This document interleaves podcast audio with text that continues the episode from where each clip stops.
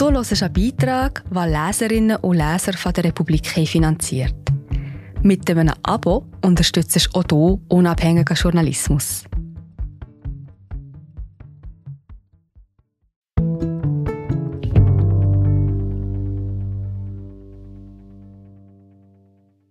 Ein Mann aus prominentem linkem Elternhaus propagiert auf Twitter eine rechtsterroristische Ideologie. Dann sticht er einen Menschen fast zu Tode. Warum bleibt der Fall der Öffentlichkeit so gut wie unbekannt? Einer von uns. Von Daniel Rieser und Basil Schöni. Gelesen von Miriam Japp. Stellen Sie sich vor, ein Mann zieht ein T-Shirt von Osama bin Laden an und provoziert damit an einer Trauerfeier für Opfer eines islamistischen Terroranschlags. Oder mit einem T-Shirt des Islamischen Staats vor einer Kirche oder einer Synagoge. Und als der Mann irgendwann angegangen und aufgefordert wird, sein T-Shirt auszuziehen oder zu verschwinden, da zückt er ein Messer und sticht zu.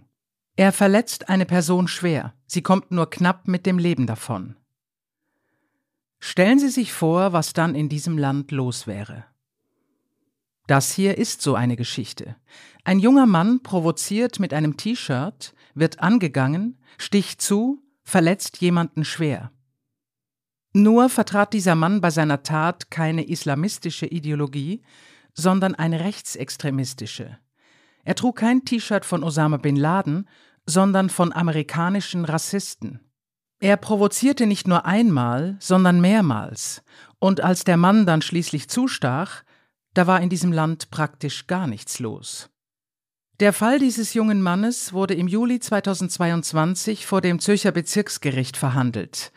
Und wer die Vorgänge aus der Ferne verfolgte, also aus den Medien, für den sahen sie wie eine ganz gewöhnliche Messerstecherei aus, die die Zeitungen auf die hinteren Seiten des Lokalteils verbannten. Im Nachgang einer Rangelei mit einem Fußballfan hatte ein Mann vor einem Einkaufszentrum mehrmals mit einem Rüstmesser zugestochen und dabei sein Opfer lebensgefährlich verletzt. Bemerkenswert an der Verhandlung war, dass das Gericht den Medien sehr strenge Auflagen gemacht hatte. Es hatte angeordnet, dass die Anonymität des Beschuldigten und seiner Familie gewahrt werden müsse dass die Familie aufgrund ihrer Bekanntheit besonders schützenswert sei und auf gar keinen Fall ein identifizierender Bezug zu einem kulturellen Projekt hergestellt werden dürfe, das der Beschuldigte mit seiner Familie produziert und öffentlichkeitswirksam in Presse und Fernsehen vermarktet hatte. Die Medien hielten sich an die außergewöhnliche Maßnahme. Nicht nur das, sie thematisierten die Einschränkung der Pressefreiheit nicht einmal. Und darum kritisierten sie auch nicht, dass die Maßnahme womöglich sogar rechtswidrig war. Aber dazu später. Was dabei völlig zur Nebensache verkam, war der Umstand, dass der Messerstecher vor seiner Tat über ein Jahr lang in den sozialen Medien eine rechtsterroristische Ideologie propagiert hatte. War es irgendwo auf der Welt zu einem rechtsterroristischen Massenmord gekommen, im neuseeländischen Christchurch, im texanischen El Paso oder im deutschen Hanau spürte der Mann innerhalb Stunden das Manifest des Täters im Netz auf, lud es herunter oder las es online. In der Denkweise und in der Sprache dieser Manifeste hetzte der junge Mann dann auf Twitter in hunderten Beiträgen gegen Nicht-Weiße, gegen Frauen, gegen Linke, gegen Homosexuelle.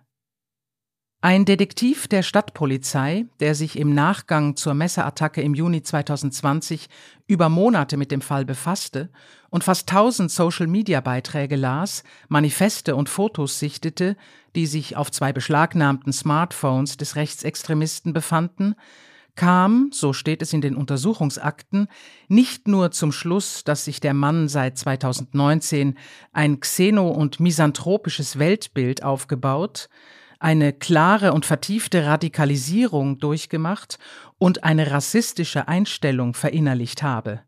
Der Detektiv gelangte auch zur ernsthaften Befürchtung und Annahme, dass der Mann wieder eine ähnliche Tat ausführen könnte oder noch schlimmer ein Attentat. Die Republik hatte Einblick in die Untersuchungsakten. Wir werteten zudem 2430 online archivierte Tweets des Mannes aus, von denen 615 auf eine eindeutig rechtsterroristische Ideologie hinweisen. Und wir beobachteten Richter, die den Rechtsextremisten aus sehr gutem und sehr bekanntem Zürcher Haus sehr zuvorkommend behandelten. Warum war die rechtsextreme Ideologie dieses Mannes öffentlich bisher nur eine Nebensache?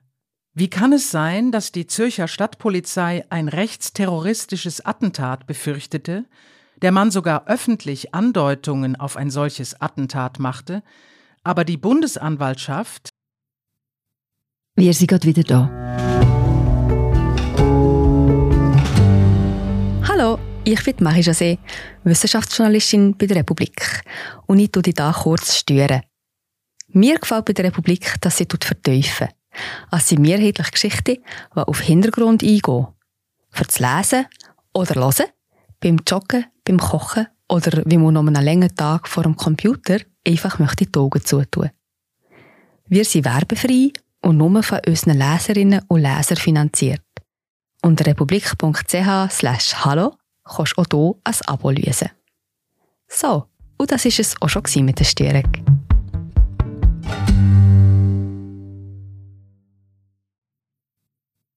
Die für Terrorismus zuständig wäre, sich nie für den Fall interessierte. Das ist die Geschichte eines Mannes mit rechtsterroristischer Ideologie. Es ist aber auch die Geschichte eines jungen Mannes mit sehr prominenten Eltern und einer Justiz, die mit diesem Mann trotz oder gerade wegen seiner Herkunft außergewöhnlich behutsam umging. Simon Bucher, so nennen wir den Mann, wuchs behütet in einem wohlhabenden Quartier in der Stadt Zürich auf. Er studierte an der Universität Zürich und wollte offenbar Autor werden. Seine prominenten Eltern gehören zum linksbürgerlichen Establishment der Stadt. Für Simon Bucher standen alle Türen weit offen.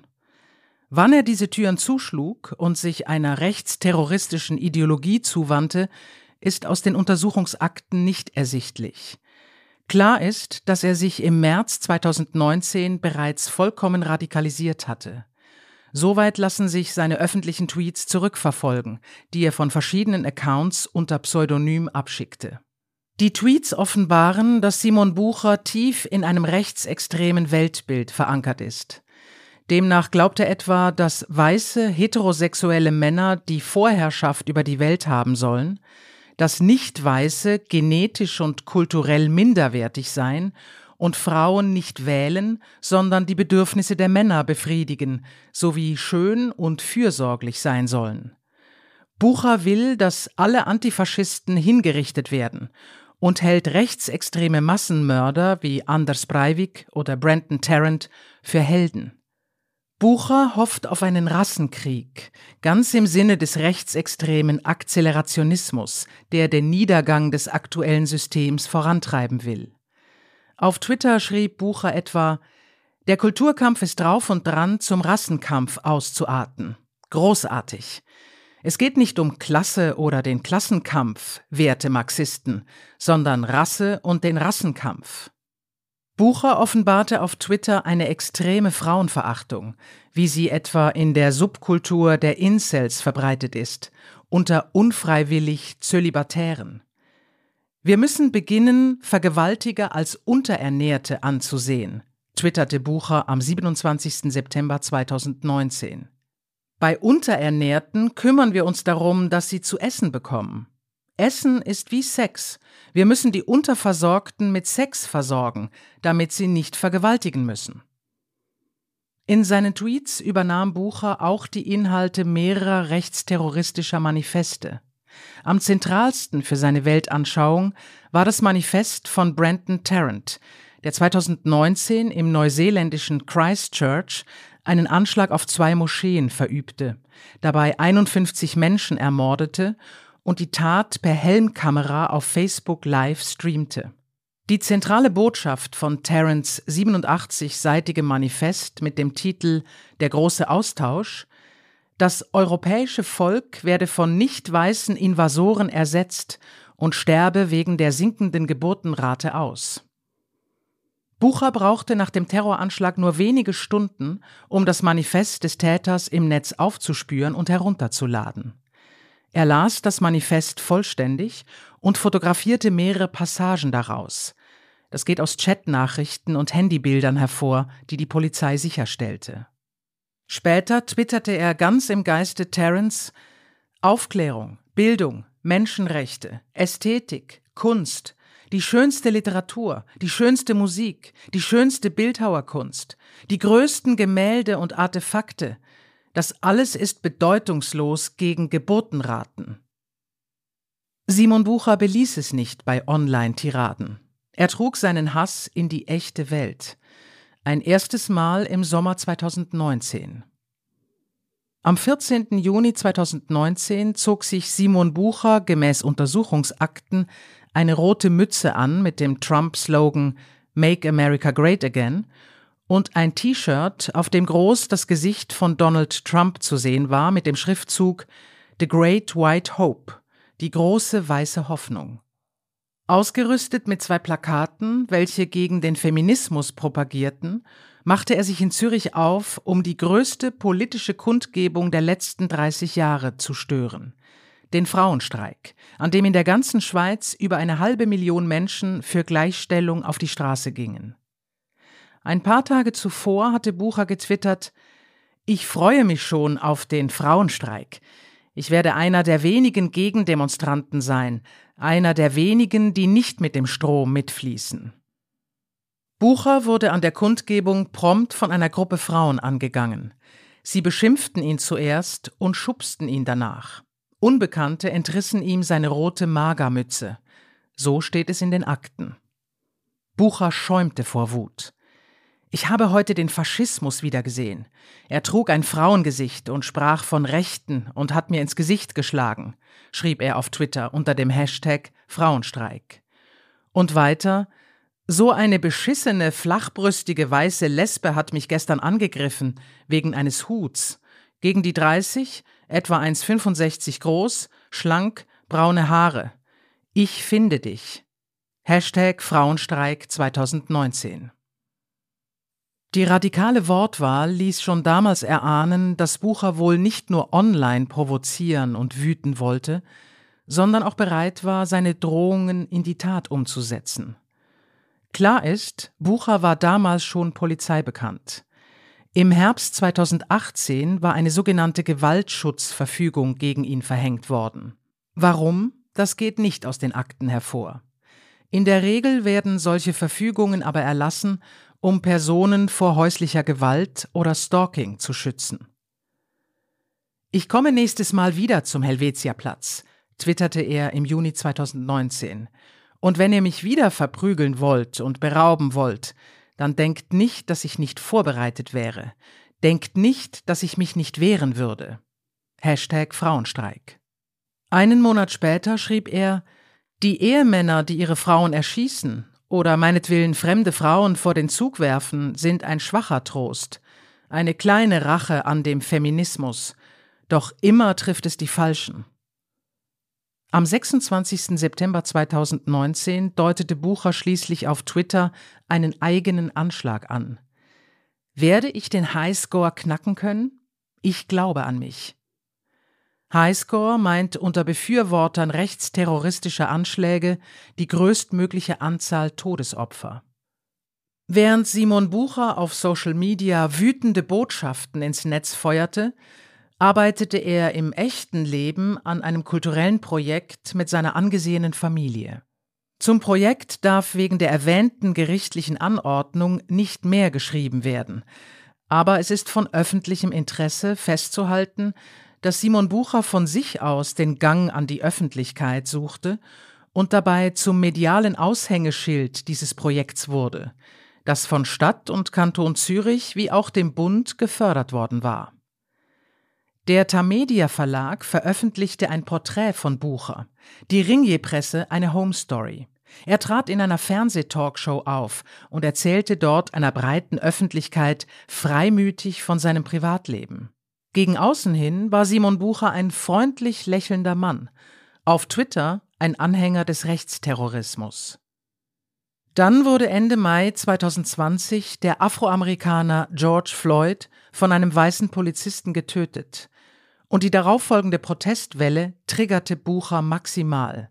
Mit Blick auf die Black Lives Matter Proteste in den USA twitterte Bucher, wir weißen Supremazisten sind es nicht, die diese Plünderungen und diesen inländischen Terrorismus begehen. Wir könnten ihn aber beenden. Und nie hasste ich People of Color und Linke mehr als jetzt. Am 31. Mai 2020, dem Tag, an dem sein letzter Account von Twitter gesperrt wurde, setzte der junge Mann schließlich eine ganze Reihe von Tweets ab, voller rassistischer Hetze und Gewaltfantasien. Einer davon, ebenfalls mit Blick auf die Black Lives Matter Proteste in den USA, lautete Das einzig Gute an diesen terroristischen Aktivitäten, die von schwarzen und weißen Antifa verübt werden, ist, dass sie Hass säen. Wir brauchen den Hass, die Division, um uns voneinander abzuspalten möge der Rassenkampf beginnen. Dann sehnte sich Simon Bucher nach einem rechtsterroristischen Massenmord. Ich bin an dem Punkt angelangt, wo ich mir Männer wie Breivik, Tarrant, Roof oder Cruz herbeiwünsche, schrieb er. Ach, was wäre es befriedigend, einen Amokläufer all diese Menschen erschießen zu sehen. Es wäre eine Wohltat, ein Held wäre er. Zwei Wochen später besuchte er mit seinem Bruder die große Black Lives Matter Demonstration in Zürich, wie Fotos zeigen, die der Republik von jenem Tag vorliegen. Simon Bucher trug an diesem Tag, wie fast alle Demonstrantinnen, ein schwarzes T-Shirt. Mit einem feinen Unterschied. Zu fein, vermutlich. Denn die Provokation, die Bucher mit dem T-Shirt wohl beabsichtigte, blieb ohne Folgen.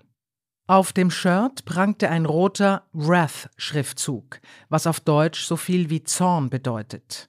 Vor allem aber war es das T-Shirt, das der Massenmörder Dylan Klebold getragen hatte, als er am 20. April 1999 gemeinsam mit einem Mitschüler an der Columbine High School in Littleton, Colorado, zwölf Mitschüler und einen Lehrer erschoss. In den Untersuchungsakten gibt es ein weiteres Foto, auf dem Buchers Vorliebe für rechtsextreme Ikonographie sichtbar wird. Darauf posiert er mit Hitlerschnauz und trägt ein weißes T-Shirt mit dem schwarzen Aufdruck Natural Selection. Es ist das Shirt, das der zweite Columbine-Attentäter am Tag des Massenmords trug. Als Simon Bucher und sein Bruder am 13. Juni 2020 die Black Lives Matter Demonstration in Zürich besuchten, erschien in 20 Minuten ein Bericht über eine unbekannte Täterschaft, die in einem Zürcher Park mit einer Machete auf einen alten Baum eingehackt hatte. 150-jährige Linde angesägt.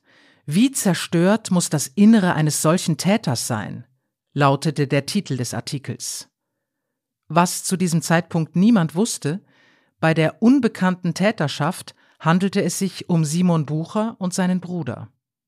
Die beiden Männer aber hatten die Hülle der Machete am Tatort vergessen, und schon bald tauchte die Stadtpolizei an Simon Buchers Haustür auf und durchsuchte seine Wohnung. Dort fand sie die Machete und zwei Smartphones. Am 27. Juni 2020, zehn Tage nach der Hausdurchsuchung, zog sich Simon Bucher wieder ein T-Shirt über, um damit zu provozieren. Auf dem Shirt stand White Lives Matter, eine Antwort US-amerikanischer Rechtsextremisten auf die Black Lives Matter Bewegung. Mit diesem Shirt machte er sich von der Wohnung seiner Eltern auf den Weg ins Einkaufszentrum Seal City im Süden der Stadt Zürich.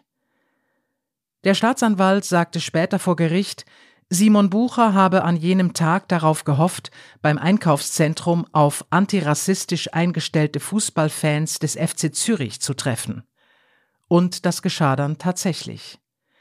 Bucher sah eine Gruppe junger Männer, ging in einen Laden, wo er sich ein Rüstmesser mit einer acht Zentimeter langen Klinge kaufte, und ging wieder raus. Einer der Männer sprach ihn an, er solle das Shirt ausziehen oder verschwinden. Es kam zu einer Rangelei zwischen den zwei Männern, die in einer Art Patt endete. Dann, so steht es in der Anklageschrift, ging Bucher mit erhobenen Fäusten auf sein Gegenüber zu.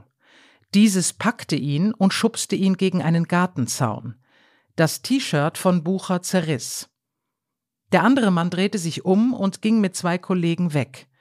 Jetzt zog Bucher das Rüstmesser, rannte von hinten auf den Mann zu und stach ihm zweimal in den Rücken und dreimal in den zur Abwehr erhobenen linken Unter- und Oberarm.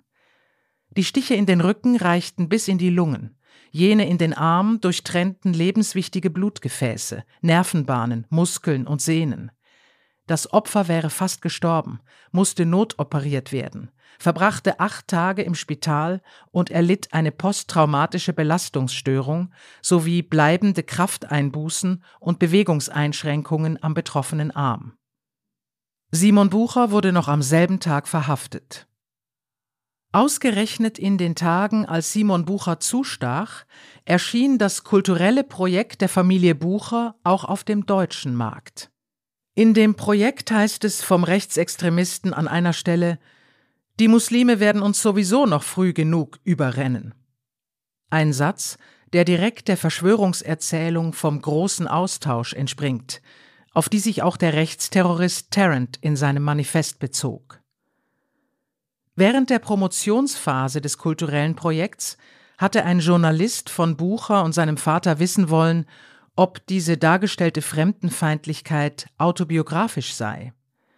Nein, sagte der Vater, Niemand in der Familie sei rassistisch oder frauenverachtend. Man habe einfach kein politisch korrektes Projekt machen wollen. Simon Bucher saß daneben und lächelte. Machte der Vater damals gute Miene zum bösen Spiel? In der Familie Bucher war es damals nämlich bereits zum Bruch gekommen, wie eine E-Mail aus den Akten belegt. Stört es dich, dass Frauen gleichen Lohn fordern? Wenn dich das dermaßen emotionalisiert, liegt die Antwort vielleicht eher bei dir selber als bei den Frauen und deren Anliegen, die ich vollumfänglich teile, schrieb der Vater nach Buchers Provokation am Frauenstreik im Juni 2019 seinem Sohn. Er zog dabei die schriftliche Kommunikation der mündlichen vor, schrieb er, unter anderem, weil ich nicht beschimpft werden möchte. Als sich dann nach dem beinahe tödlichen Messerangriff der Extremismus von Simon Bucher nicht mehr leugnen ließ und auch der Ruf der prominenten Familie und des öffentlich subventionierten Projekts auf dem Spiel stand, holte der rechtsextreme Bucher einen prominenten Anwalt zu Hilfe. Der Anwalt heißt Duri Bonin und dieser stellte vor Bezirksgericht den Antrag, erstens die Öffentlichkeit ganz vom Prozess auszuschließen und zweitens den akkreditierten Medienschaffenden die Anklageschrift nur anonymisiert auszuhändigen, sodass selbst regelmäßige und langjährige Gerichtsreporterinnen gar nicht erfahren würden, wer denn da vor Gericht stand. Zudem sollte den Medien untersagt werden, identifizierend über den Rechtsextremen zu berichten und einen Bezug zum Familienprojekt herzustellen. Ganz so weit ging das Bezirksgericht zwar nicht, die Öffentlichkeit wurde am Prozess zugelassen und akkreditierte Journalistinnen erhielten eine unzensurierte Anklageschrift. Aber es folgte Bonin in dem Punkt, dass die Anonymität des Beschuldigten und seiner Familie absolut gewahrt werden muss. Sollten die Medien in irgendeiner Form einen Bezug zu dem mit öffentlichen Geldern geförderten Projekt herstellen oder identifizierend über den Rechtsextremen berichten, drohe eine Buße oder gar der Entzug der für Gerichtsreporter essentiellen Akkreditierungen beim Gericht. Für diesen Maulkorb für die Medien gibt es im Kanton Zürich mutmaßlich keine rechtliche Grundlage. Im Gegenteil, das Bundesgericht entschied 2015 in einem ähnlichen Fall, dass derartige Auflagen einen schweren Eingriff in die Medienfreiheit bedeuteten und damit unzulässig seien. Fun Fact Während Duri Bonin im Namen des Rechtsextremisten Simon Bucher versuchte, die Justizöffentlichkeit und die Medienfreiheit einzuschränken, sagte er fast zur gleichen Zeit in einem Interview mit der Republik im Februar 2022, dass eben diese Öffentlichkeit gestärkt werden müsse. Damals stand der gefallene Reifeisenbanker Pirin Vinzenz vor Gericht und Bonin forderte in der Republik nicht nur einfacheren Zugang für Medienschaffende, Er wollte auch Zugang zu den geheimen Untersuchungsakten. Ohne Aktenkenntnisse bleibt den Journalisten nichts anderes übrig, als nachzuerzählen, was der eine und was der andere sagt. Sie können die Arbeit des Gerichts nicht überprüfen, ihre Wächterfunktion nicht wahrnehmen. Die eigentliche Aufgabe der Medien wird durch den begrenzten Zugang zu den Fakten verunmöglicht. Simon Bucher behauptete nach seinem beinahe tödlichen Angriff, in Notwehr gehandelt zu haben. Er zeigte sich weder reuig noch einsichtig. Das Bezirksgericht verwarf die Notwehrargumentation. Ein Zeuge habe glaubhaft eine Gefechtspause geltend gemacht. Das Gericht wertete die Messerstiche deshalb als Racheakt.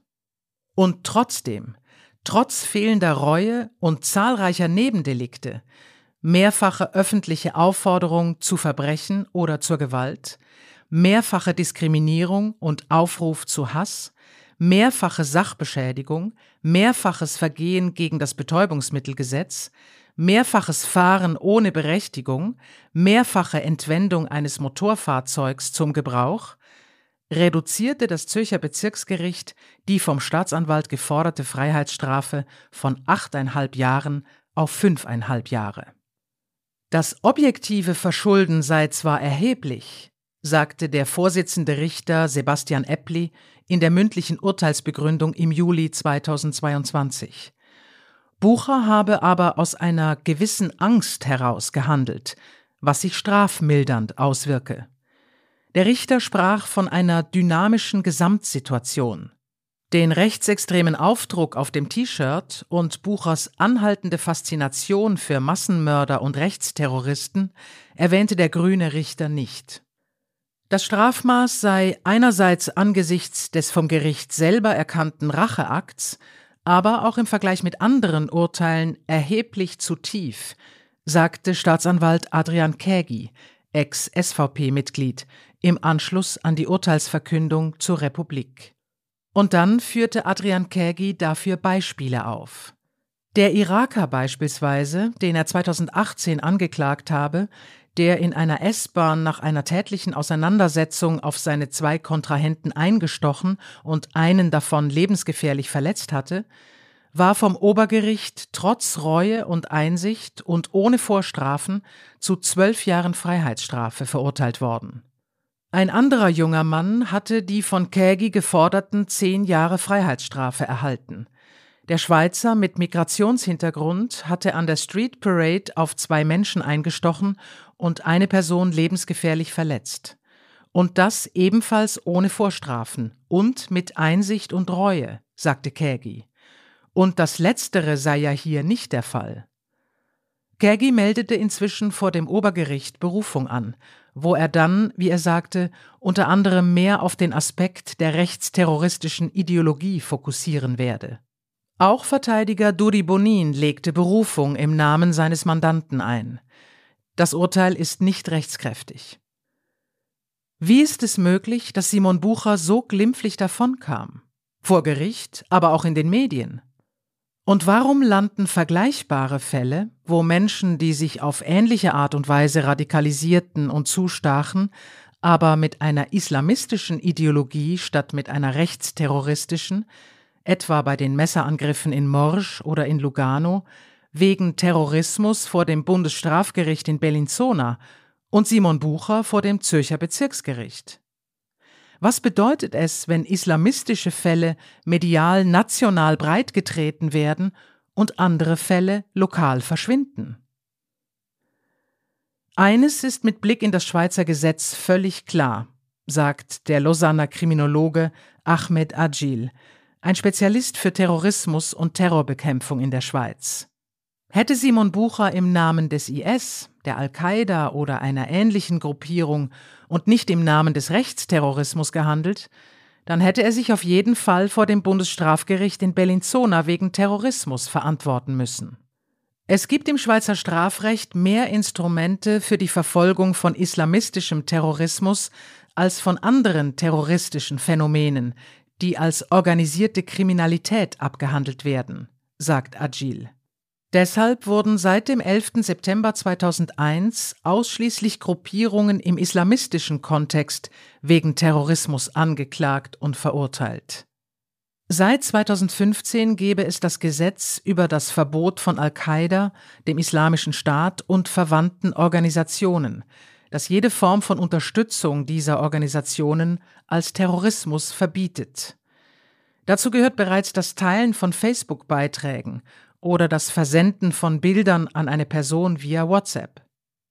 Wenn also jemand wie in Morsch im September 2020 einen Mord begehe und gleichzeitig Sympathien für den Islamischen Staat habe, werde er durch die Bundesanwaltschaft als Terrorist angeklagt.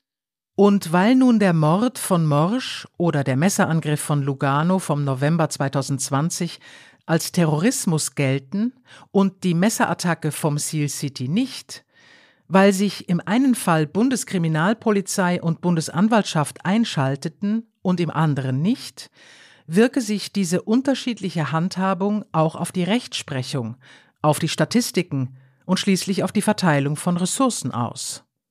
Wir befinden uns in einem Teufelskreis. Beim Bund versteht man unter Terrorismus einzig Islamismus. Und weil die Straftatbestände Terrorismus nur im Zusammenhang mit islamistischen Gruppen angewandt werden, konzentriert sich auch die Strafverfolgung nur darauf und lässt Terror von rechts außer Acht, sagt der Kriminologe. Im kollektiven Bewusstsein hat Rechtsterrorismus einen viel geringeren Stellenwert als islamistischer Terror, sagt Kriminologe Agil. Dabei geht es letztlich auch um andere Fragen über das Strafrecht hinaus. Wer wird wie beurteilt? Welche Opfer sind mehr wert? Wer wird als wirklicher Täter angeschaut? Wer gehört hierher? Wer nicht? Seit der Gründung des Bundesstrafgerichts 2004 wurden, Stand Sommer 2021, 29 Personen im Zusammenhang mit dschihadistischem Terrorismus angeklagt. Da seien Leute teilweise jahrelang weggesperrt worden für eindeutig weniger explizites Netzverhalten als jenes von Simon Bucher, sagt der Lausanner Terrorismusexperte. So wurde eine Person etwa wegen Unterstützung einer terroristischen Organisation zu dreieinhalb Jahren unbedingter Freiheitsstrafe verurteilt, weil sie ein Facebook-Konto eröffnet und von diesem islamistischen Sympathisanten Freundschaftsanfragen verschickt hatte. Ein anderer Angeklagter wurde zu 50 Monaten unbedingter Freiheitsstrafe verurteilt, wegen der Mitgliedschaft bei einer Gruppierung, die mit dem IS verbunden war. Zudem hatte er sieben Videos, Bilder und Kommentare auf Social Media gespeichert, fünf Bilder auf seinem Smartphone. Ob es richtig ist, Leute für ihr Verhalten in den sozialen Medien wegen Terrorismus einzusperren, egal ob wegen einer rechtsterroristischen oder islamistischen Ideologie, das ist Teil einer größeren Diskussion. Störend ist aber die Ungleichbehandlung, sagt Agil. Was Simon Bucher twitterte, diese konkreten Verweise auf Anders Breivik oder Brandon Tarrant, diese Anspielung auf ein Attentat, das alles hätte im islamistischen Kontext für eine Verhaftung und eine lange Freiheitsstrafe gereicht im Zusammenhang mit einer Gewalttat, wie Bucher sie begangen hat, sowieso.